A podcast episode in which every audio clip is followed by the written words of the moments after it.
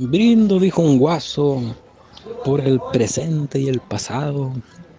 No se olvide de escuchar todos los días. Bienvenido sábado. Uy, uy. Bienvenido sábado es un programa original donde usted puede reír y disfrutar. Uy, uy. Reír y disfrutar, ¿quién lo diría? Pero no se olvide que todos los días vamos también a reflexionar. No estaba muerto, andaba de parranda. No estaba muerto, andaba de parranda. Bienvenidos todos amigos a este capítulo número 9, si no me equivoco, de Bienvenido Sábado. Y hoy, la alineación titular, titular, titular, titular, titular, titular, titular. En la delantera, Víctor Chiqui Díaz, que retorna. ¿Cómo están amigos? Amigos, ¿cómo está amigo? Retorna su nidal. Amén.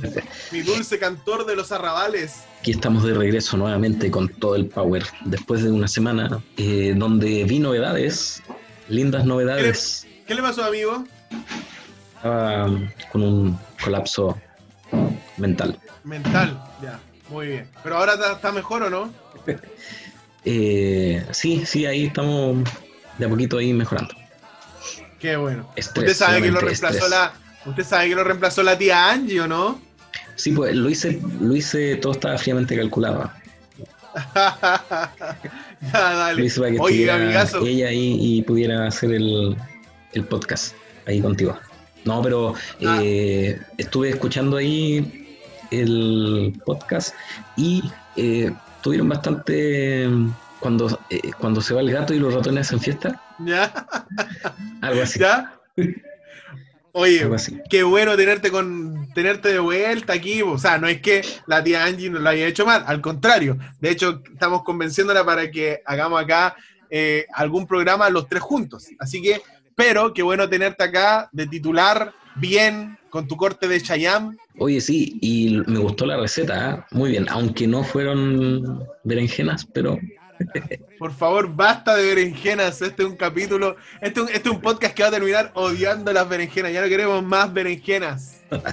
no, Oye, amigo. Ahora eh, tenemos este podcast es especial porque es el podcast diciochero. Uy, uy. Diciochero. No sé qué fue eso, pero da lo mismo.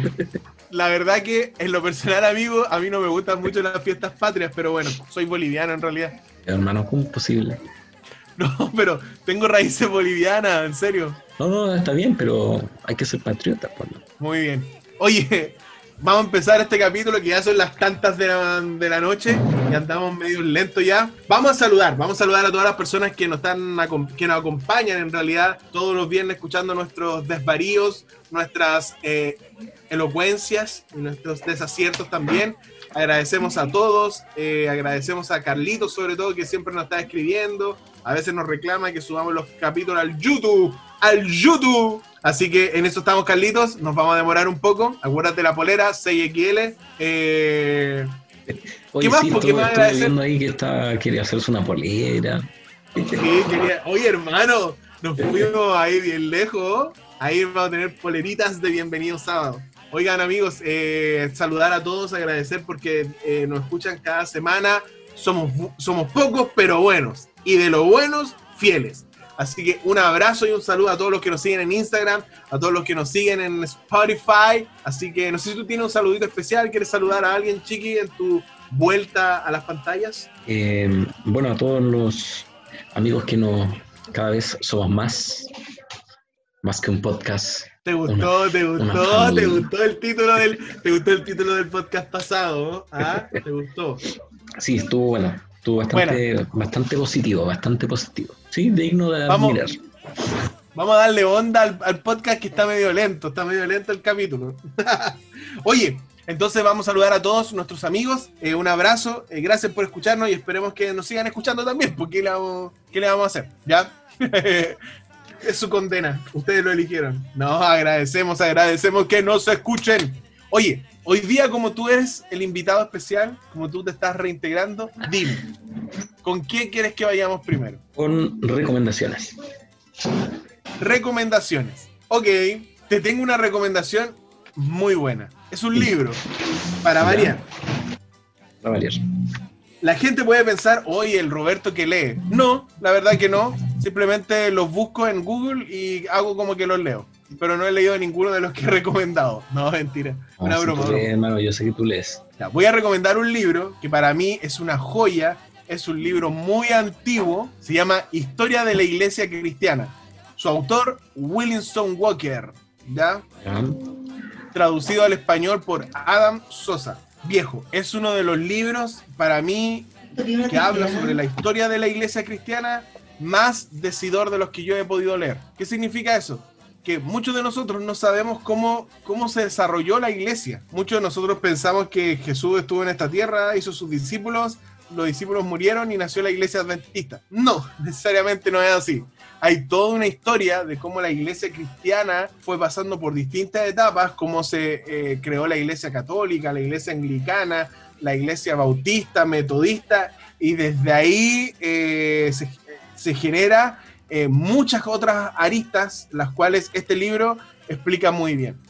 Es un libro que parte desde los comienzos de la tradición cristiana hasta la transición a las nuevas formas de religiosidad moderna. Y habla desde eh, la muerte de Juan el Bautista, que fue el último de los, de los apóstoles, hasta eh, las últimas manifestaciones religiosas, últimas, entendiendo su vida.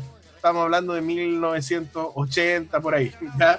Es un libro un poco antiguo. Eh, el libro, vuelvo a repetir, se llama Historia de la Iglesia Cristiana. Williamson Walker es un libro bien gordito, ¿ya? Tiene sus buenas páginas, alrededor de 300 páginas, pero créanme amigos que vale totalmente la pena cada página, porque así nosotros vamos a saber cuál fue el desarrollo de la historia cristiana de eh, nuestra época. Eso, esa es mi recomendación, estimado. Bien, ¿cómo se llamaba el libro? Historia de la Iglesia Cristiana de Williamson Walker. Muy bien. Un corto título para, para este gran libro. No, pero viejo, de verdad que es un clásico. Me costó mucho. Yo el libro lo busqué mucho y lo encontré en una feria libre. Así que para que ahí la gente ahí pueda buscarlo, creo que está en internet también. Ustedes lo pueden descargar. No sé si legal o ilegalmente, pero amigos, vale la pena. Vale la pena saber cómo se desarrolló la iglesia cristiana. Muy bien. En el próximo, yo tengo un libro, pero muy bueno para recomendar. Buena, buena, buena, ya. Déjalo, Pero déjalo para, el próximo, para el próximo, para el capítulo, ¿ya? Sí. Y, Ya, y vale, va, a provocar, va a provocar en sus mentes una, una acción allí. Es muy bueno, muy bueno. Con el título ya marca la diferencia. Y no podía, no podía adelantarte el título, ¿no? No, pues no, porque ahí ya digo todo. Ya, vale, vale. Ya está bien. Así que ahí para el próximo, ahí se la dejo ahí nomás. Ya, buena, buena. Entonces, amigos, ahí está mi recomendación. Historias de la Iglesia, Historia de la Iglesia Cristiana de Williamson Walker, Asociación Casa Editora Bautista. Muy bien. ¿Y qué tal si ahora, después de esta eh, recomendación acerca de historias, nos vamos a las historias de Roberto? Hoy, hermano, tengo una historia muy buena. Mira, ahí se viene escuchando la música.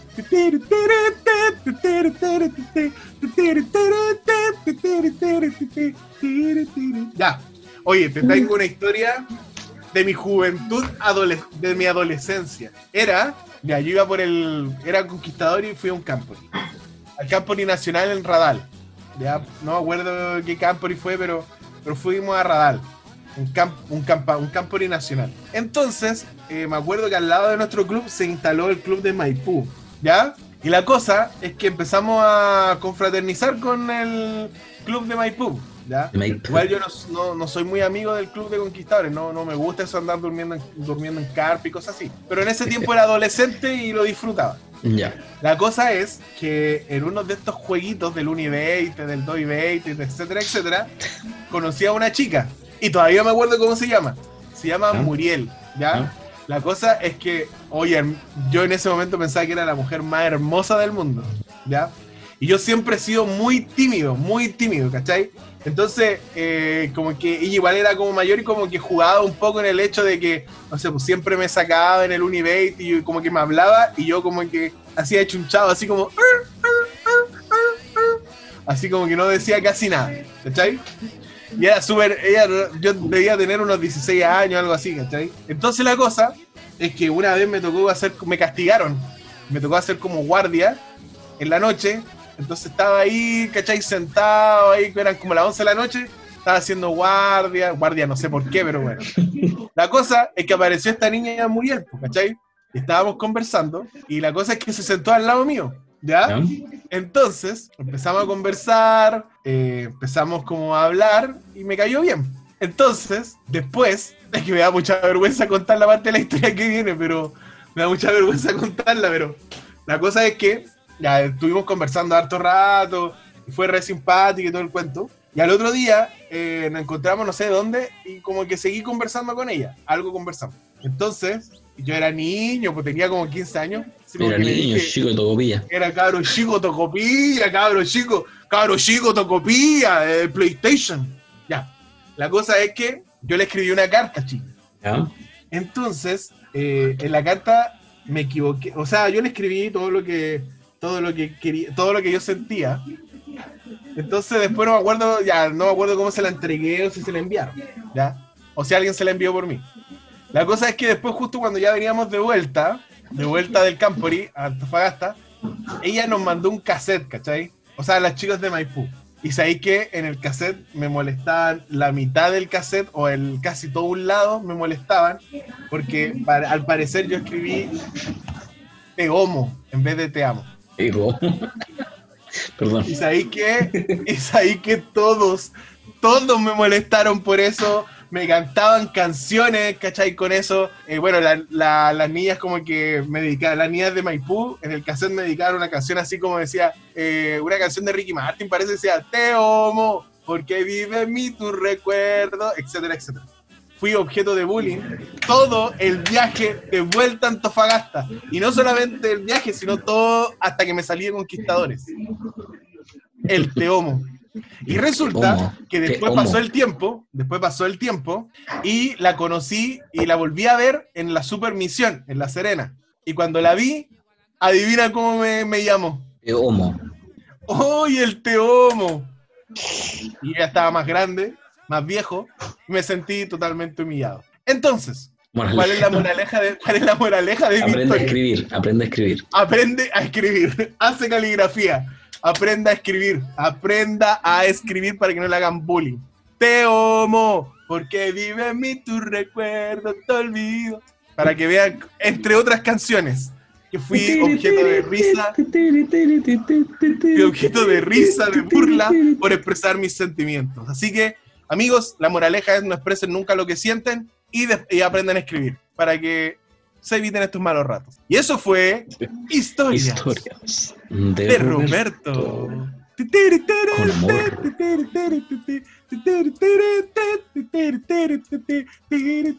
Oye, qué penosa mi historia. Es una historia que hasta el día de hoy me da entre vergüenza y risa. Ay, hermano. Pero no por eso vamos a, a llorar, sino que vamos a reírnos. No por eso vamos a decaer, hay que seguir adelante. Así que vamos con la receta de Cocinando con Chiqui. Cocinando con Chiqui, cocinando con Chiqui, cocinando con Chiqui. Yeah. Así es, hoy día vamos a cocinar, como estamos en eh, fiestas patrias, ¿cierto? Vamos a Sí. hacer una rica receta para hacer empanadas. Vamos a hacer una, Empanadita, muy bien. así que vamos a hacer una, una masa para empanadas de horno. ¿Qué te parece? Ya. Y vamos a anotar los ingredientes, así que atentos. Dale, dale, En dale. primer lugar, eh, 600 gramos de harina. 600 gramos de harina, ya. ¿ya? Así que atento ahí. Ya, Ya. 600 Luego- gramos, ya. De 600 gramos de harina, ¿ya? tenemos que agregar una cucharadita de sal. Ya, salsita, una cucharada, ya. ¿sí? Unos 120 gramos de eh, manteca. ¿ya? Ya. Eh, eh, esta, esta, estos 120 gramos de manteca tiene que ser derretida y tibia. ¿ya? Se van todos, obviamente, ahí en un, en, un, en un bol que ahí vamos a ver la preparación. Ya, Eh, dale. ¿ya? Agua tibia, Ya. ¿ya? Y eh, si no tiene manteca, puede también usar eh, aceite vegetal, Ya, bacán. ¿ya? Posteriormente a eso, ¿cómo hago la masa de empanadas de horno? cómo lo hago? Ahí tengo ¿Cómo hago la empanada de la masa de horno? No, ¿cómo hago la masa de la empanada? ¿Cómo hago la masa? bueno, mezclo la, harina, ¿cierto? Con las, eh, la sal, la manteca o el aceite, todo en un bol, ¿ya? Eh, y vamos allí eh, separando, ¿cierto? Formando miguitas, ¿verdad? Luego se agrega agua tibia, aproximadamente unos tres cuartos de taza, aproximadamente, hasta tener la masa así ya blandita, ¿ya? que no se pegue en, la, en las manos. Y Posteriormente la colocas en el mesón, ya empiezas a amasar por unos 5 minutos más o menos, ya hasta tener la masa ya lisita, ¿cierto? Elástica, ¿ya? Eh, para poder eh, después dejar reposando, ¿cierto? Eh, allí tapadita con una, puede ser un, mantelito o algo que tú tengas para tapar esa masa para que pueda leudar un poquito, pueda ser más grande la proporción de la, de la empanada, ¿ya? Porque más o menos te va a dar para unas, unas 12 eh, unidades. Dos empanaditas, buena, buena. Dos empanaditas, ¿ya? Así que eh, ahí tenemos que estar eh, atentos para poder hacer esta, esta actividad, ¿ya? Por lo tanto, dejamos reposar allí un poquito y vamos a uslerear ¿ya? La masa. ¿Qué es lo que es eso? Uslerear, con el uslero vas a aplanar la masa, vas a estirarla, ¿ya? En un mesón, ¿cierto? Ya. Y vas tirando un poquito de, harina para que no se pegue la masa a la, mesa. Y vas a cortar en unos circulitos de diámetro más o menos unos 15 centímetros. ¿ya? Un círculo de 15 centímetros. ¿ya? Entonces, después de eso, eh, pues tienes distintas opciones de, de empanadas al horno que puedes cocinar. Por ejemplo, puedes ah, colocar, puedes colocarle eh, queso, por ejemplo, ¿ya? a esa masita de 15 centímetros, ¿cierto? La, la, tienes que doblar a la mitad, ¿verdad? Para apretar, ¿cierto? La, la, la masa después con tus deditos, ¿ya? Apretar las orillitas de la masa para que quede pegadita, ¿verdad? Qué tierno dice la receta, me encanta. Puedes eh, hacer también de pino, de hacer un pinito, ¿cierto? Con cebollita, eh, carnecita vegetal ah. y eh, o berenjena picadita. ¡Aburrido! ya, tú puedes variar ahí en, en lo que puedes hacer. Puede ser empanaditas de, por ejemplo, queso, le echas choclito, tomate. Ahí hay, hay, una variedad de aspectos que tú puedes eh, utilizar, ¿cierto? Pero allí dejamos entonces la, eh, los ingredientes y la preparación para la masa de empanadas al horno. Cocinando con Chiqui, cocinando con Chiqui. Chiqui. Oye, yo tengo una buena anécdota de empanadas vegetarianas. ¿Te acuerdas que en la UNED siempre hacían empanadas con carne vegetal? Ya, pero ya hicimos la historia de Roberto, no se puede repetir. Porque ya conté, pues si no contaba esta historia. La cosa es que una vez, con Juanito Ramos, eh, no me acuerdo quién más, éramos re poco en el internado, si en el internado no, no había nadie, y sobraron, hermano, como nunca sobraron tantas empanadas. Ya, y nos llevamos caleta empanada, nos habremos llevado unas 20 en total. Y sabéis que, hermano, mientras estábamos viendo películas, yo casi me muero atorado de tanto que comí empanada, loco. Sí, creo que una empanada, Sí, pero es una bucha que andáis pesado, ya avancemos luego con esta cuestión, ya no se puede contar nada, ya. Eh, ya, ¿qué música trajiste? Ya, ¿qué música trajiste? Ya, ¿qué música trajiste? Ya, dale, sigue, termina. No, no, da lo mismo. ¿Qué música trajiste? No, no, termina. ¿Qué música trajiste? Termina la historia. Bueno, y al final todos terminaron felices. Atorándose con las empanadas. Sí, ya. Sí. Sí, pero hermano, hablemos distendidamente, no se enoje. No, estoy enojado. Entonces finalizamos el podcast. Hasta aquí. Forever, never. Oye, ya, ¿qué musiquita trajiste? A ver. Bien, vamos después entonces de esto. Eh, de esta hermosa muestra de amor fraternal.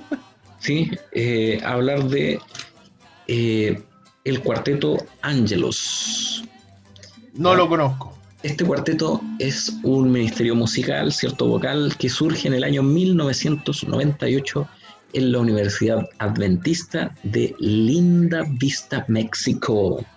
Órale. México, ya. Así es, a partir del año 2016 eh, se activó de forma ininterrumpida, ¿cierto? Eh, este cuarteto de varones, eh, teniendo diversas generaciones que, que, lo van componiendo allí. ¿ya? Entonces, en la actual generación en la cual se encuentran ahora son integrantes de varias ciudades de México. Ah, y ellos van allí eh, realizando diversas presentaciones, eh, también eh, a la vez tienen un grupo, conforman un grupo de damas también, como un cuarteto, y a la vez se han expandido un poquito más y han podido realizar un grupo mixto también. ¿ya? o sea que este un cuarteto. este cuarteto de, de mujeres y este cuarteto de, de varones que por separado eh, alaban a Dios. También hay presentaciones, ¿cierto?, que van, eh, eh, se forma el grupo para poder tener también canciones de... ¿Cómo se llama el cuarteto de, mujeres? ¿Ángelas? No, cuarteto femenil, no tiene, no tiene nombre. Podrían llamarse Ángelas. Ángelas. sí, así que allí vamos a, a escuchar, ¿cierto? Una canción de ellos, ¿ya? Por supuesto. ¿Cómo se llama la canción? Eh, nosotros eh, buscarlos también por eh, Spotify, ¿ya? Por Spotify, ya, búsquenlo por Spotify en Puede buscarlo por Spotify, ¿ya? Ya. Y así poder, ¿cierto? disfrutar de este canto que, que vamos a escuchar ahora que se llama ¿Qué me puede dar perdón? Ah, ya, qué buena, como el himno. Sí, como el himno. Excelente.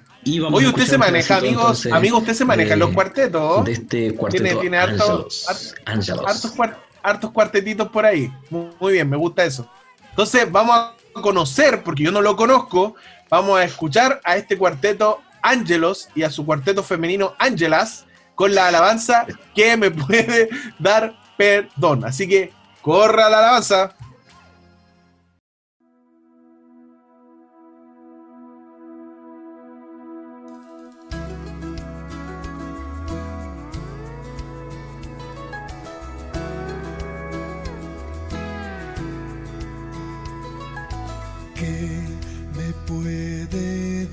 Perdón, solo de Jesús la sangre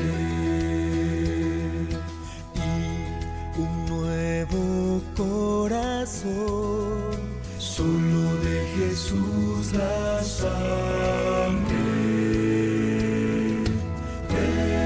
Precioso es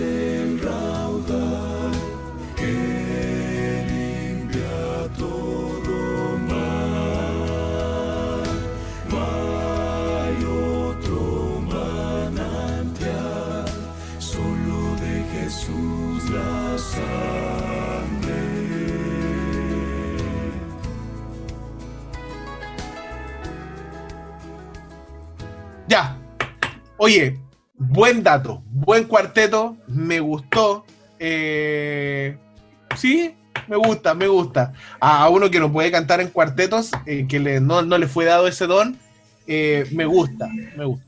A mí me gustan mucho los cuartetos, ¿no? Así es. Sin cuartetos. Así es, lo tengo más que claro.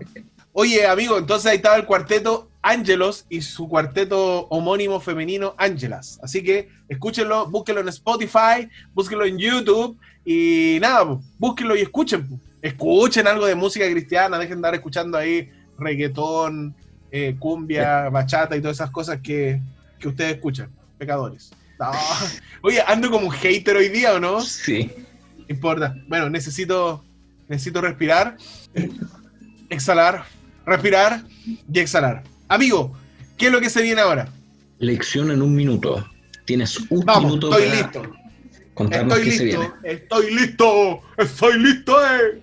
Oye, mientras el chiqui coloca el cronómetro, queremos mandarle un fuerte saludo a la tía Angie que aperró el viernes pasado y recibió muy buenos comentarios de su desempeño, muy agradable. Creo que pega más con la tía Angie que conmigo.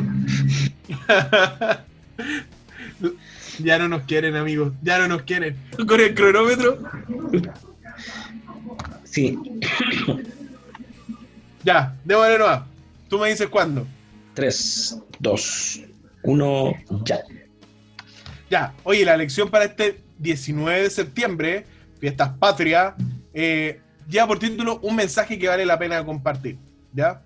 Y estaba, la lección está basada en, en forma general en Apocalipsis capítulo 14, versículo del 6 al 12, más conocido como el mensaje de los tres ángeles. ¿ya? Y hace su enfoque en la segunda venida de Jesús. Que ese es el mensaje que nosotros tenemos que proclamar porque es la verdad presente. ¿ya? Ahora, eh, la lección plantea distintos puntos que va a tocar. Primero, el tema de la verdad presente. ¿Qué es la verdad presente? ¿A qué le decimos verdad presente? Segundo, el contexto del mensaje de los tres ángeles. Cada mensaje, el primero, el segundo y el tercero, tienen un contexto bien especial y la lección te lo va a enseñar.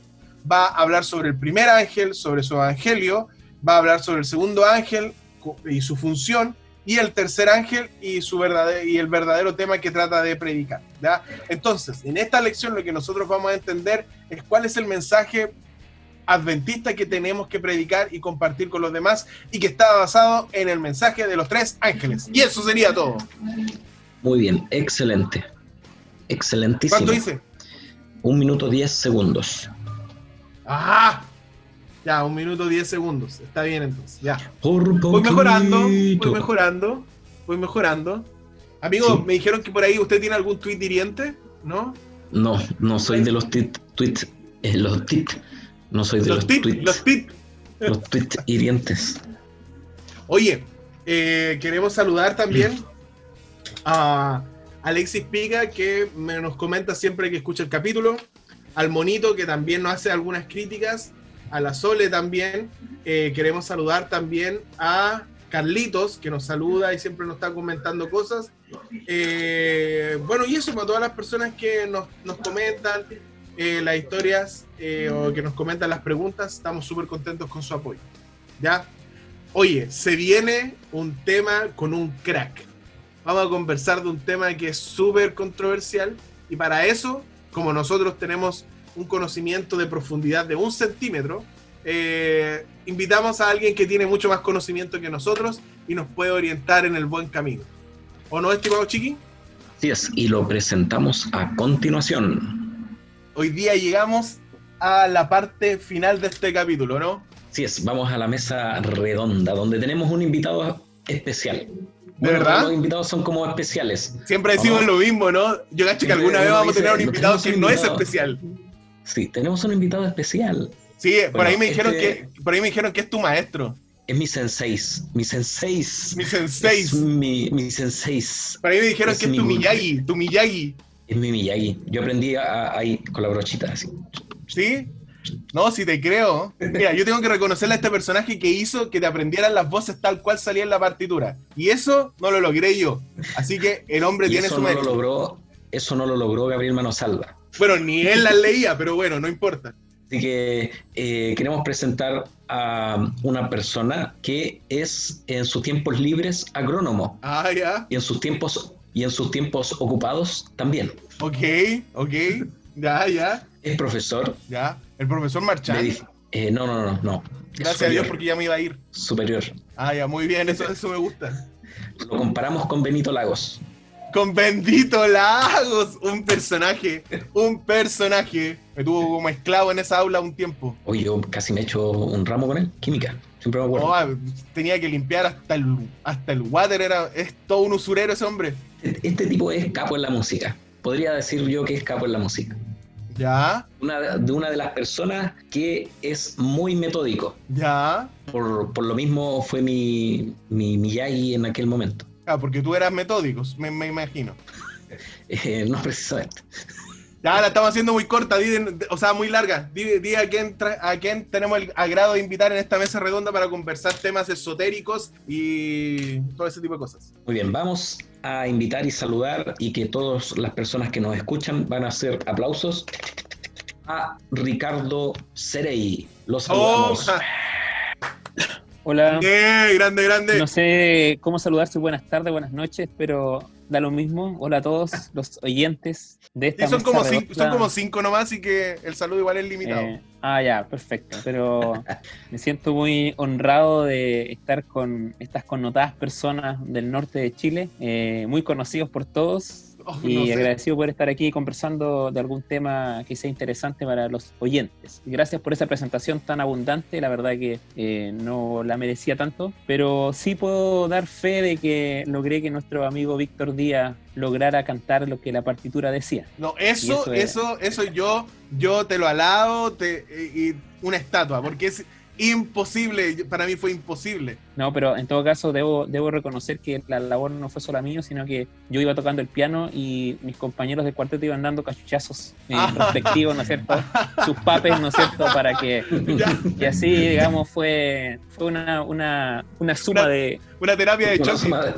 Sí, fue una, digamos, eh, teórico-práctico fue el, el, el Ah, aprendizaje. ya fue. Faltó práctico nomás que que- teórico. fal- que te hiciera salivar. Pero aquí tenemos algunos rezagos. Sí. Resabios, resabios. Oye, estamos contentos, Ricardo, que nos esté acompañando en este humilde podcast, que la verdad, no sé si es tan humilde, ya nos estamos haciendo harto famoso en un radio de 10 personas, eh, pero no importa. Oye, estamos, no sé si cacharon, cachaste, Chiqui, que estamos en el capítulo número 10 de la segunda temporada. Ya llevamos bastante tiempo ya Sí, y yo lo siento, compartiendo y lo siento como los músicos del Titanic, que se va hundiendo de a poco Oh. esto. no, yo creo que nosotros hemos perdurado. Los demás eh, podcasts tienen sus recesos ahí, pero nosotros Sí, hermano, porque ¿sabéis qué? Porque Seguimos, son pecadores, seguimos. porque son pecadores, ¿cachai? Nosotros vamos a la iglesia y por eso nos va bien. Da. Hoy día les tengo un tema bueno para conversar, un tema que nunca se ha conversado, un tema que nunca se ha tratado, un tema que no genera para nada discordia, un tema que eh, durante toda la existencia de la iglesia eh, siempre ha sido un tema de unión, de, de enriquecimiento, que es el tema de la adoración y la alabanza. Ahí faltó el chachán, chachán. Oye, vamos a hablar sobre el tema de la adoración y la alabanza. Sí, oye, queremos. quere- yo creo que después de este capítulo nos van a borrar de la iglesia. Pero en fin. Oye, el tema de la adoración y el tema de la alabanza es un tema re complicado en la iglesia. Y la verdad que siempre me he preguntado por qué. Pero quisiera ir, quisiera plantearles una pregunta a los dos. eh, para que vayamos al tiro, al tiro al meollo del asunto. Existe, yo creo que gran parte del problema de la alabanza y de la adoración en la iglesia es porque creemos que existe una forma. ¿Qué creen ustedes? ¿Existe una forma de alabar, de adorar? ¿O existen muchas formas? ¿O la verdad que en buscar esa forma está el problema? No lo sé. ¿Qué piensan ustedes? Yo creo que el problema está basado en querer dar forma a algo que en gran parte desconocemos, que es la adoración celestial, por ejemplo. Eh, yo creo que este es un tema controversial eh, por muchas razones. Y una de ellas, a mi parecer, es que en este, tipo, este tema de la alabanza hay mucho eh, mucho de gusto propio en el momento de dar una opinión o al momento de querer eh, definir qué alabanza es la correcta dentro de una determinada iglesia. Eh, y cuando uno empieza a incluir opiniones personales en asuntos espirituales, ahí empiezan los problemas. Porque si, por ejemplo, nosotros empezamos a conversar sobre la justificación por la fe, eh, está claro, ¿no es cierto? Eh, Somos salvos por obras. na- na- nadie se justifica, ¿no es cierto?, por las obras Ah, pero, ¿no es cierto? Somos salvos por gracia. Pero al mismo tiempo, eh, Santiago dice que nuestra fe sin obras es muerta. Entonces ahí uno va armando, digamos, una estructura doctrinal o conceptual, como quieras llamarlo, eh, que es clara, precisa. Po. Y entonces no, no da lugar, digamos, a, a- a- a la famosa frase, yo creo que, y empieza una determinada opinión. Entonces yo creo que en el tema de la alabanza, eh, eh, el hecho de que hayan tantas opiniones controversiales es porque tal vez eh, no hemos sido capaces de definir claramente eh, el fondo de la alabanza y no la forma, porque ahí está, Ah. ahí está, digamos, lo importante, en el fondo. Porque en una forma yo creo que, respondiendo a tu pregunta, creo que no la hay. O sea, eh, si hay tantas culturas y uno lee la Biblia, de hecho uno se encuentra en la Biblia con una, con ala- con una forma de alabanza que hoy día no es permitida en la iglesia. Eh, si uno lee el Salmo 150, por ejemplo, eh, ahí hay que alabar con címbalos, con, que son los platillos, ¿no es cierto? Eh, con arpas, con con no sé cuánta cosa más. Entonces, esa alabanza está, en- y algunos dicen, claro, pero ese era otro contexto histórico. Ya, pero ¿y cómo llevamos eso a, a- a la actualidad? A ver, ¿cuál, ¿Cuál es la manera? Entonces, cuando empezamos a centrarnos en la forma, ahí empieza el conflicto. Entonces, yo creo que hay que hablar del fondo, más que de la forma. ¿Qué opinas tú, Yo Chiqui? creo igual que, que se provocan ahí bastantes discordias en ese sentido porque eh, muchos se enfocan en, la instrumentalización de, qué, instrumentos se puede o no se puede utilizar en, una iglesia, por ejemplo. Y eso también eh, provoca algunos conflictos allí porque no... Yo por lo menos no, he visto algo que diga, miren, esto se puede utilizar, esto no se puede utilizar. Eh, no sé ahí bien ese tema, pero, pero creo que provoca bastante discordia ese, en, ese, en ese sentido. Ya.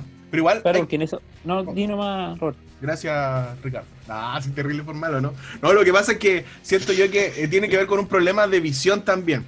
Visión en el sentido de que para nosotros no es problema escuchar eh, una parte especial con una pista donde hay una batería y una guitarra eléctrica. Pero sí no es un problema, no para mí, pero para muchos hermanos, ver el instrumento. Es como que no tenemos problema con escuchar, pero si lo vemos en el púlpito es equivocado. Además, eh, volviendo a la pregunta anterior, eh, hace mucho tiempo atrás en Argentina escuché a unos tipos que, unos pastores X que decían que, claro, que en la Biblia sí hay una forma de alabar, ¿cachai? Y hay una, hay una forma y hay muchos hermanos, pastores, lo que sea, que plantean que sí existe una forma. La pregunta es eh, que si esa forma no es, es la forma que ellos creen o es la forma que realmente se puede sacar de la Sagrada Escritura, ¿cachai? Entonces, creo que a veces queda mucho el ámbito abierto a la subjetividad propia de cada persona. Así es, pero yo pienso que en ese sentido, eh, sumándome a lo que han dicho los dos, eh, el- eh, eh, lo que tú planteas, Roberto, de, de- de que a veces nos molesta, o a, a algunas iglesias, a algunos hermanos les molesta ver el instrumento, pero no escucharlo, eso es forma y no es fondo Claro. porque están pendientes de lo que se ve. Eh,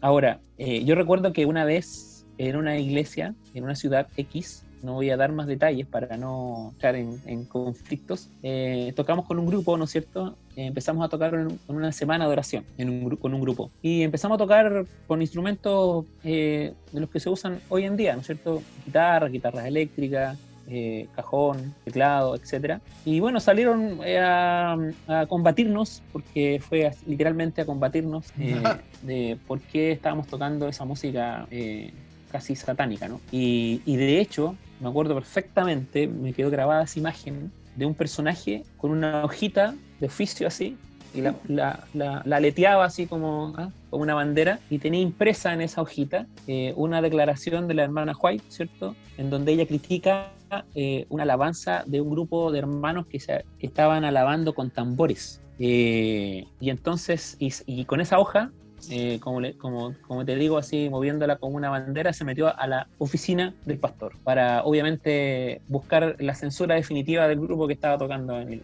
eh, Me hace conocida esa Pero- historia.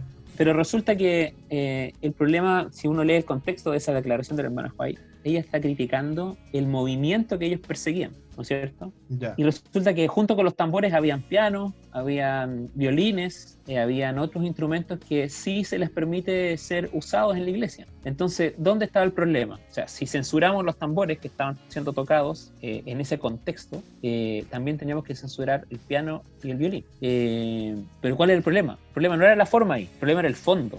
¿Y cuál era el fondo? Que los hermanos estaban, eh, estaban alimentando una doctrina contaminada con esa Claro. música. No era, no, era, no era la alabanza propiamente tal, sino que era por qué lo hacían de esa manera, porque detrás, es decir, en el piso de esa alabanza, había una doctrina eh, contaminada, una doctrina que no era pura. Y ahí está el problema. Entonces yo creo que siempre se busca sacar de contexto ciertos textos del Espíritu Profecía o ciertos textos de, de la Biblia para justificar un gusto personal sobre la música. Entonces, yo creo que es interesante lo que tú dices con respecto a, hay una forma, sí, por supuesto que la debe haber, pero ¿en qué contexto? Porque no es lo mismo presentar una alabanza aquí en Sudamérica que ir a una iglesia en África o en Asia eh, a cantar. Es decir, ¿qué, qué se canta? Claro. ¿Cuál es la manera? O una iglesia de negros, ¿no es cierto?, en Estados Unidos. No es lo mismo. No, para nada. Que ahí, digamos, ahí, las formas tienen que ir adaptándose, pienso yo. O sea, igual Sí, tiene sí. como harto sentido porque creo que quizás forma nosotros no la- nunca la vamos a encontrar en la Biblia. Quizás porque Jesús nunca habló de forma, quizás habló de fondo. Cuando le decía a la mujer samaritana que puta, que no eh, solo iba a importar a aquellos adoradores que adoran en espíritu y en verdad. Quizás ese era el fondo. Quizás la forma no era tan necesaria, porque quizás ese fondo validaba en cierta medida la forma que se iba a hacer. Yo creo que, por ejemplo, no sé si tú hayas escuchado, pero yo he escuchado cada cosa. Eh, de partida he escuchado que eh, es que en el santuario se tocaba sin instrumento, o no se tocaba con instrumentos vivos. O he escuchado que, eh, no sé, porque hay que volver a las sendas antiguas y en las sendas antiguas se tocaba a capela. Los himnos se cantaban a capela. Uy, hay un montón, yo creo que tú debes haber escuchado un montón de frases más típicas como esa. Entonces, al final, la pregunta es, ¿cuál es, cuál es por, qué, el problema de la adoración es tan fuerte en nuestra iglesia? ¿Por qué es un problema fuerte? Porque divide. Yo, yo he tenido hermanos de iglesia que se han ido de la iglesia por el tema de, y se han cambiado de iglesia por el tema de la adoración. O sea, no es un tema banal, sino un tema igual complicado. Claro, eh, yo creo que eh, es cierto que es un tema delicado, pero eh, ahí hay, muchas cosas las que tú dijiste que se podía analizar, podíamos estar dos horas conversando, pero así tratando de resumir, eh, yo creo que hay algo, hay ciertos principios bíblicos que son transversales a este, a este tema. Y uno de ellos es que Pablo dice que hay que hacer las cosas para gloria de Dios, es cierto, porque yo he escuchado a muchas personas que cantan o, alaban en una iglesia que se justifican en eso, ¿no es cierto? Yo estoy alabando a Dios, así que lo hago como yo, como mi corazón lo siente. Pero Pablo también dice que las cosas hay que hacerlas para edificación de la iglesia. Entonces, yo creo que también Jesús nos, ha invitado a ser prudentes. Dice que tenemos que ser astutos, ¿no es cierto?, pero prudentes también. Entonces, ¿en qué a, qué me refiero? Me refiero a que eh, si yo voy a una iglesia que yo sé que es tradicional, que, que, que, se formó en la música tradicional, que creció en la música tradicional, que siempre ha hecho música tradicional, entonces yo tengo que ir y contextualizarme. Porque Pablo dice que él se hace griego para salvar a los griegos, se hace un poco romano para salvar a los romanos, se hace un poco judío para salvar a los judíos. Es decir, yo con qué objetivo voy a ir a alabar a esa iglesia? A alabar a Dios, perfecto, muy bien, pero también voy a ir a que la iglesia se edifique conmigo. Y si yo estoy provocando un, cortocircuito eh, en, en, en, el corazón de los hermanos, eh, tengo que adaptarme, porque yo también he escuchado esto y, yo también lo critico, eh, de gente que le gusta la música más moderna, ¿no es cierto? Y entonces dice, eh, y critican a las personas que cantan los, eh, los himnos con piano, por ejemplo. ¿Pero por qué está mal eso? Claro. O sea, estoy cayendo, estoy cayendo en lo mismo, en la misma crítica, ¿no es cierto?, del hermano que critica la música que se hace con guitarras o, o cajón o qué sé yo.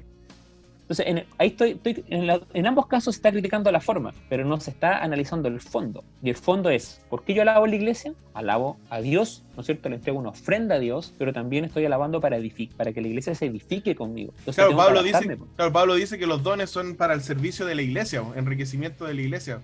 O sea, si yo sé que la iglesia, eh, bueno, yo también en una iglesia X, para no decir nombres, nosotros teníamos eh, un poco de percusión y a un hermano, a un hermano, bueno, no le molestaba, le molestaba, ese hermano le comentó a otra hermana, y bueno, y así se fue creando.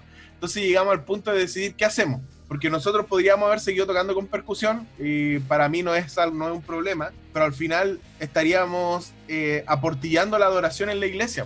Entonces tomamos la decisión, entre todos, de sacar eso. Y no porque estuviera malo, sino porque al final el objetivo de la alabanza, como tú dices, es enriquecer a la iglesia no entrar en una pelea ahí, en una división, ¿cachai? Pero mira, ya que tocaste ese tema, quisiera avanzar en otro, hacia otra quizás arista. Nosotros como iglesia, yo creo que eh, hemos como sido un poco displicentes con el tema de la alabanza. ¿A qué me refiero? Nosotros, nuestro estilo es bien, eh, es bien, bien clásico. Un himno para comenzar o un cántico para comenzar eh, después un cántico para terminar, y vamos a cantar otro cántico que lo va a elegir un hermanito, ¿cachai? Entonces, al final, la alabanza yo tengo entendido que es, bueno, y la hermana Juan lo dice así, que es para preparar los corazones. Pero cuando yo veo otro tipo de iglesias, quizás que no son adventistas, tienen un momento de alabanza previo a, la predicación de la palabra. Entonces, ¿qué, eh, ¿hacia dónde voy con esto? Nosotros estamos acostumbrados a, a entender que hoy oh, viene un hermano a alabar pero es una parte especial.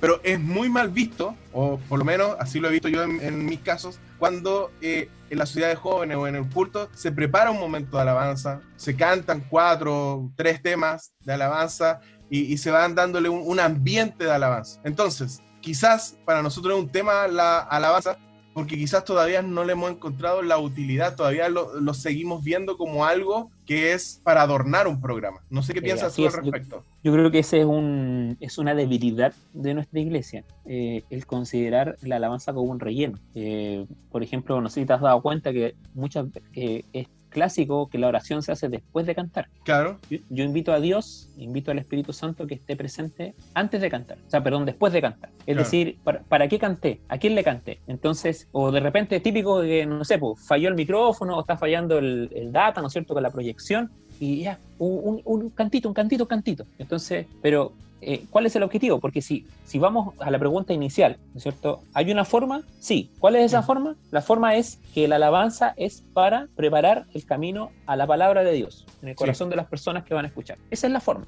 ¿Cómo lo hacemos? Yo diría que podríamos empezar a sacar algunas conclusiones y una de ellas es que debo hacerlo en el contexto en el que me encuentro. ¿No es cierto? Como tú bien dijiste, si estoy, si mi, mi, mi cajón peruano o, los bongos o el, instrumento que yo tengo como percusión es piedra de tropiezo para algún hermano, tengo que sacarlo. Tú. ¿Para qué, para qué me voy a, para qué me voy a, voy a entrar en conflicto y me voy a- a- a- como decimos buen chileno, calentar la cabeza, ¿no es cierto? Eh, por algo que es trascendente para que, eh, para que la alabanza trascienda, para que cumpla el objetivo. No, no lo es. Entonces, si estoy después en otra iglesia donde no hay problema, bueno, lo uso. Entonces, pero si yo voy a alabar, si voy a cantar, ¿no es cierto? Es para que la iglesia se edifique conmigo. Y si yo me adapto como, como adorador, ¿no es cierto? Me adapto a la iglesia. Yo espero que los hermanos participen de esa alabanza conmigo Claro. los el tiempo que sea, da lo mismo el tiempo. Si yo creo que el problema no es el tiempo, el problema no es si yo canto un himno, oro y después hago el tema, o si canto dos o tres, o, creo un ambiente como tú dices. Depende, pues si es contexto, ¿no es cierto? Si tú tienes visitas, por ejemplo, y tú le dijiste que el programa iba a empezar a las 7 de la tarde y va a terminar a las 8, tienes que ser respetuoso,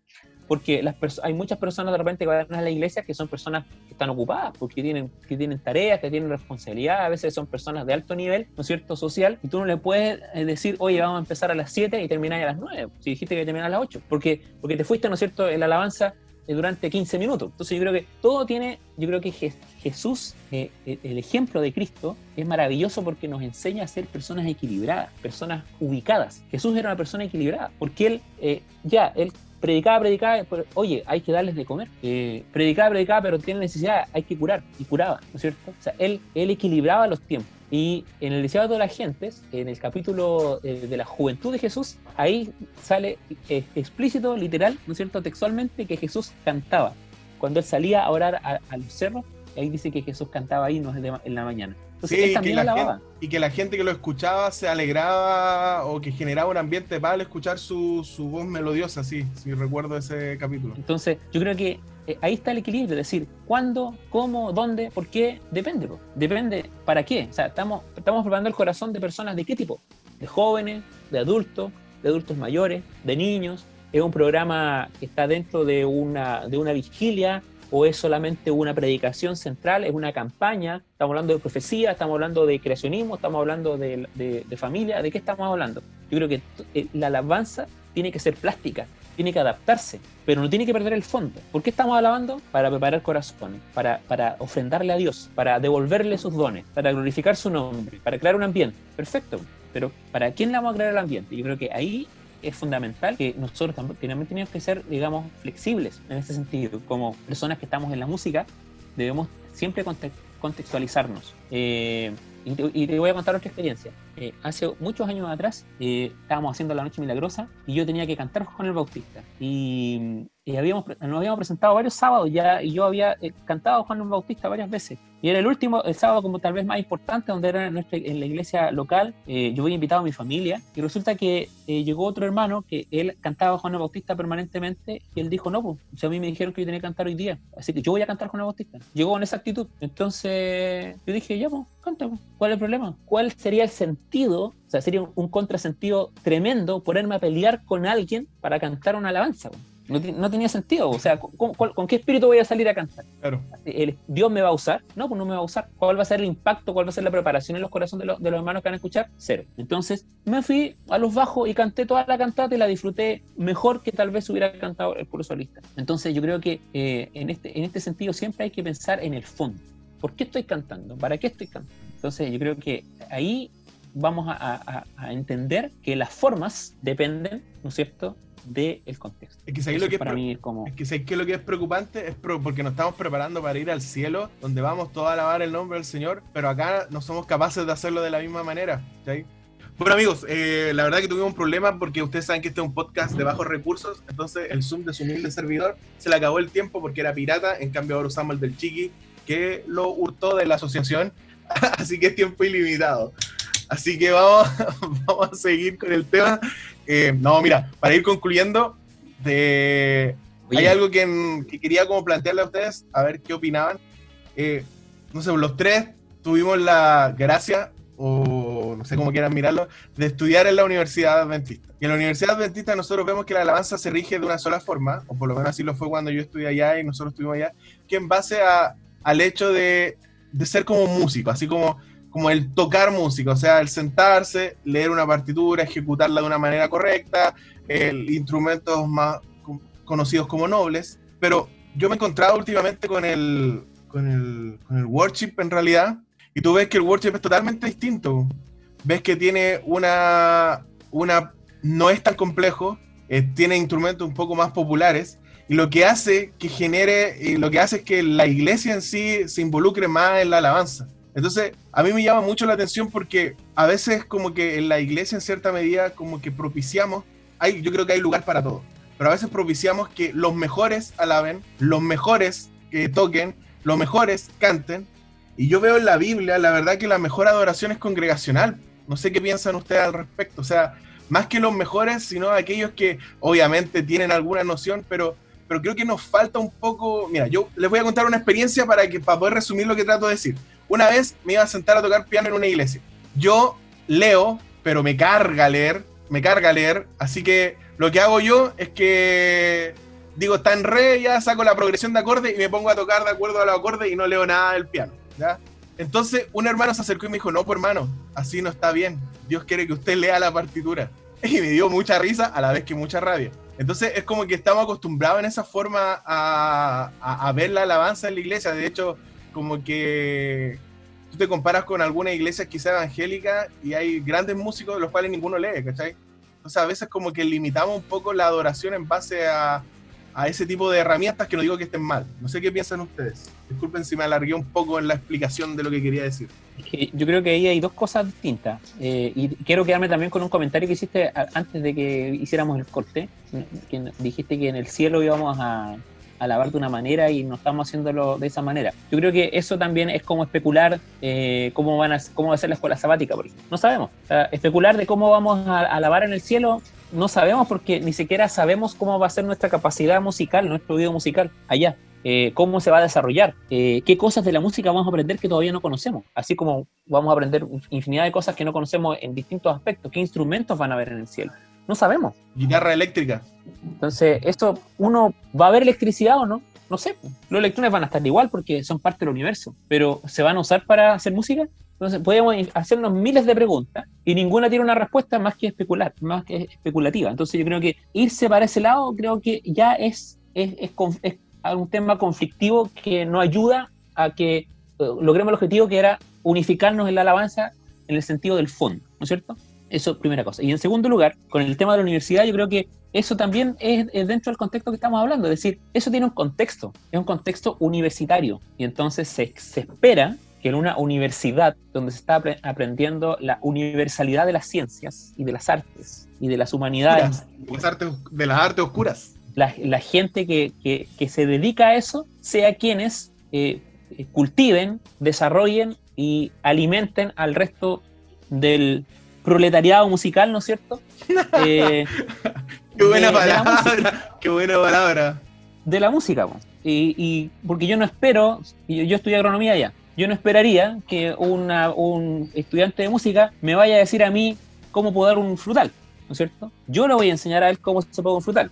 Y no me sirve que vaya a, improvisar, porque si puedo mal el frutal, ese problema va a durar un año entero, una temporada completa. Entonces yo creo que eso está dentro de un contexto, pero tú puedes aprender de esos, tú puedes aprender de ellos, tú puedes aprender de la gente que hace música ya, tú puedes juntarte con ellos, aprender, desarrollarte. Y cuando tú salgas de ahí y llegues a tu iglesia, todo eso que aprendiste en chiquitito, ¿no es cierto? Lo, lo transmites, lo ayudas a la iglesia que haga música, ¿no es cierto? Porque eh, yo no estudié música, eh, estudié sí, estudié piano ya dos años, estudié canto un año, y, pero tuve todos los años que estuve ahí metido en la escuela de música. Vivía en la escuela de música con el coro, con, la, con el conjunto instrumental, con cuarteto. Eh, y entonces, claro, yo participaba no mucho de, de, esas, de esas partes especiales, como tú dices, muy elaboradas, eh, pero, pero sí participaba de repente, pero aprendí, aprendí, aprendí muchísimo. Y, y, y nosotros tenemos que ser, digamos, eh, pacientes con los dones que el Señor nos da,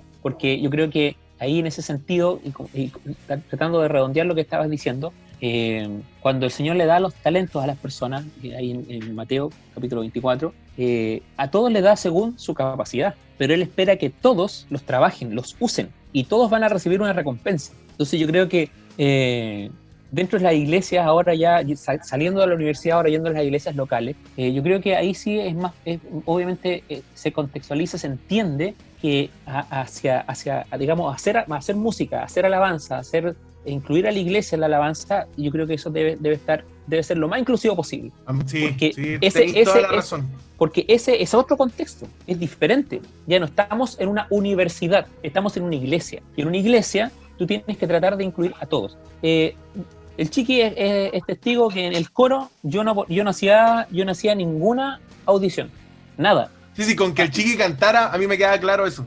Lo único que hacíamos ahí era di- dividir las voces. A ver, usted, a ver más o menos dónde está. A veces llegaba gente muy desafinada, pero extremadamente desafinada, que no, que no, no digamos, eh, estaría capacitada para cantar nada, nada.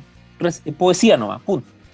Pero El relator, Pero- el relator. el relator de la, de la cantata. Pero no importa, po. pero ¿sabes qué? Cuando yo veía sus caras cantando en el coro, escuchando la armonía, cantaban cualquier cosa, la mayoría de las veces. La mayoría de las veces estaban, por ejemplo, si una, era una mujer que estaba cantando contralto, cantaba la melodía, no cantaba nunca la contralto. O si un, hombre también cantaba la melodía, siendo bajo, tenor. Pero tú veías sus caras escuchando la armonía y siendo parte a su manera de esa armonía, ahí tú encontrabas el fondo de la alabanza, conectarse con el creador. Punto. Es todo lo que necesita. Claro. Entonces yo creo que hay que, hay que, hay que contextualizar. O sea, nosotros tenemos que ser muy sabios al momento de hacer música. Y, y, y, las, y esa sabiduría está en, en nunca perder el fondo de toda actividad en la iglesia. ¿Y cuál es el fondo, cuál es el objetivo de toda actividad en la iglesia? Evangelizar. Ese es el Sí, objetivo. la- Entonces, si tú te ponías a pelear con un hermano porque tocáis con el tamborcito, no tocáis con el tamborcito, con la, la guitarra eléctrica, ¿vas a evangelizar? No, pues la gente se va a ir. Oye, mira, los hermanos vienen una visita y me están peleando ahí porque si es que cantar con, con, con, con tambor o sin tambor. La persona no tiene idea, ni siquiera conoce a Jesús y tú estás peleando por si hay que cantar con el cajoncito o sin el cajoncito. Da lo mismo. Lo que importa es que esa persona conozca a Cristo y punto. Yo creo que si so- nosotros somos capaces de, de trascender la música, la alabanza, con ese fin, con ese objetivo, siempre vamos a saber siempre qué cantar y cómo cantarlo. Sí, yo creo Porque que vamos sí, a ver qué que- es lo que estamos haciendo. Yo creo que en la, mira, yo creo que en la iglesia al final hay espacio para cuartetos eh, de armonía más antigua, para coros, para conjuntos, para instrumentales, para grupos más worship, eh, worship más contemporáneo. Creo que en la iglesia hay espacio a todo mientras el fondo se mantenga. Yo creo que, y también estoy de acuerdo con que haya también un contexto. O sea, si yo sé que voy a tocar esta alabanza que va a generar discordia, no lo hago, porque si al final estoy estoy siendo un ministro, ¿para qué voy a generar algo? Si yo veo que en mi iglesia voy a predicar y en mi iglesia todos creen en el domingo, no voy a predicar sobre el sábado, ¿cachai? Porque al final, más que construir, va a ser generar un debate. Entonces yo creo que la alabanza por igual, el hecho de, de tratar de, de crear comunión y crear que al final todos podamos preparar nuestro espíritu para la palabra. Chiqui, has, has hablado tanto que de verdad estoy un poco mareado, así que no sé si querías decir algunas palabras para ya ir cerrando. O sea, yo sabía que admiraba a Ricardo, pero a ese punto. Es un maestro. No, yo creo que eh, con todo lo que han dicho eh, ustedes, hay una gran labor allí que, que realizar en eh, unificar los criterios en relación a esto, porque eh, las personas igual tienden a, confundirse mucho, que una persona le, dice esto, eh, que sí se puede, otros no se puede, entonces no hay un, y son, y son muy enfáticos en eso, en ese sentido de que sí se puede o no se puede. Entonces allí también provoca una, una explosión en el cerebro y muchas veces no, no hay un buen discernimiento a esto que está diciendo el Ricardo. Me parece. Yo creo que al final, mira, tú veías a hermanos que critican, que critican y nunca cantan tampoco. O sea, al final esta cuestión es una. O sea, yo tengo que adorar al Señor y bueno, a lo mejor no me sentiré muy cómodo con que esté tocando el órgano como lo toca eh, la mejor profe del mundo, como lo toca la profe Lilian Smith, pero yo alabo igual pues, porque estoy en la iglesia y voy a eso, porque a eso, o sea, no puedo permitir que mi adoración esté limitada porque la forma a mí no me acomoda. O sea, eso ya habla de que, pucha, mi fondo quizás no, no, es muy bueno que digamos, ¿cachai? Pero bueno, yo creo que habría un sinfín de cosas más que hablar, podríamos estar dos horas más, pero queremos agradecerte, Ricardo, por eh, estar acá un ratito con nosotros en este capítulo de eh, la... Eh, ¿Cómo se llama nuestro podcast? Bienvenido sábado. Muy bien. No sé si quieres saludar a, a tu maestro antes que terminar el programa, estimado Chiqui. Agradecer a, Ricardo por su tiempo, por este tema que es importante y que sin duda podríamos estar mucho rato más conversando, ¿cierto? Pero la idea y el, y el sustento, ¿cierto?, que, se ha podido eh, desplegar en esta, en esta oportunidad ha sido muy bueno, porque igual da a entender muchas cosas que, a veces no, se comprenden, ¿entiendes?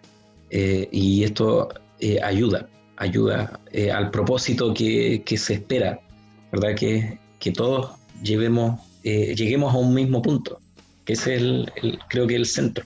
Amigo, que hablas tan bonito, me enamoras cada vez que hablas. Oye, eh, ¿qué le iba a decir? ¿Qué, le iba a decir? oh, se me fue. Ya, la cosa es que, Ricardo, tenemos que admitir que esta ha sido una de las conversaciones más ordenadas que hemos tenido. Nos hemos portado bastante bien con, un chiqui. Así que no sé si tiene algunas palabras para terminar, Ricardo, saludar a alguien, reclamarle a alguien. No, no escucha mucha gente, así que no sabemos si lo va. yo reclamo poco. A la, única que ah, a la única que la reclamo es a mi esposa y cuando estamos los dos solos nomás. En público no reclamo nunca. Ahí me mira y se ríe, pero bueno. Eh, no, agradecer, chiquillo. La verdad que fue súper interesante la conversación. Eh, son temas que siempre yo veo por ahí en las redes, que a veces ponen publicaciones haciendo preguntas conflictivas y la gente se agarra las mechas ahí los comentarios. Yo jamás comento eso porque la verdad que no, no tiene sentido, la verdad, ponerse a pelear, ponerse a pelear ya es una pérdida de tiempo por, por cualquier cosa y menos por la música en la, en la, iglesia, o sea, no tiene, no tiene mucho, mucho sustento eso para mí.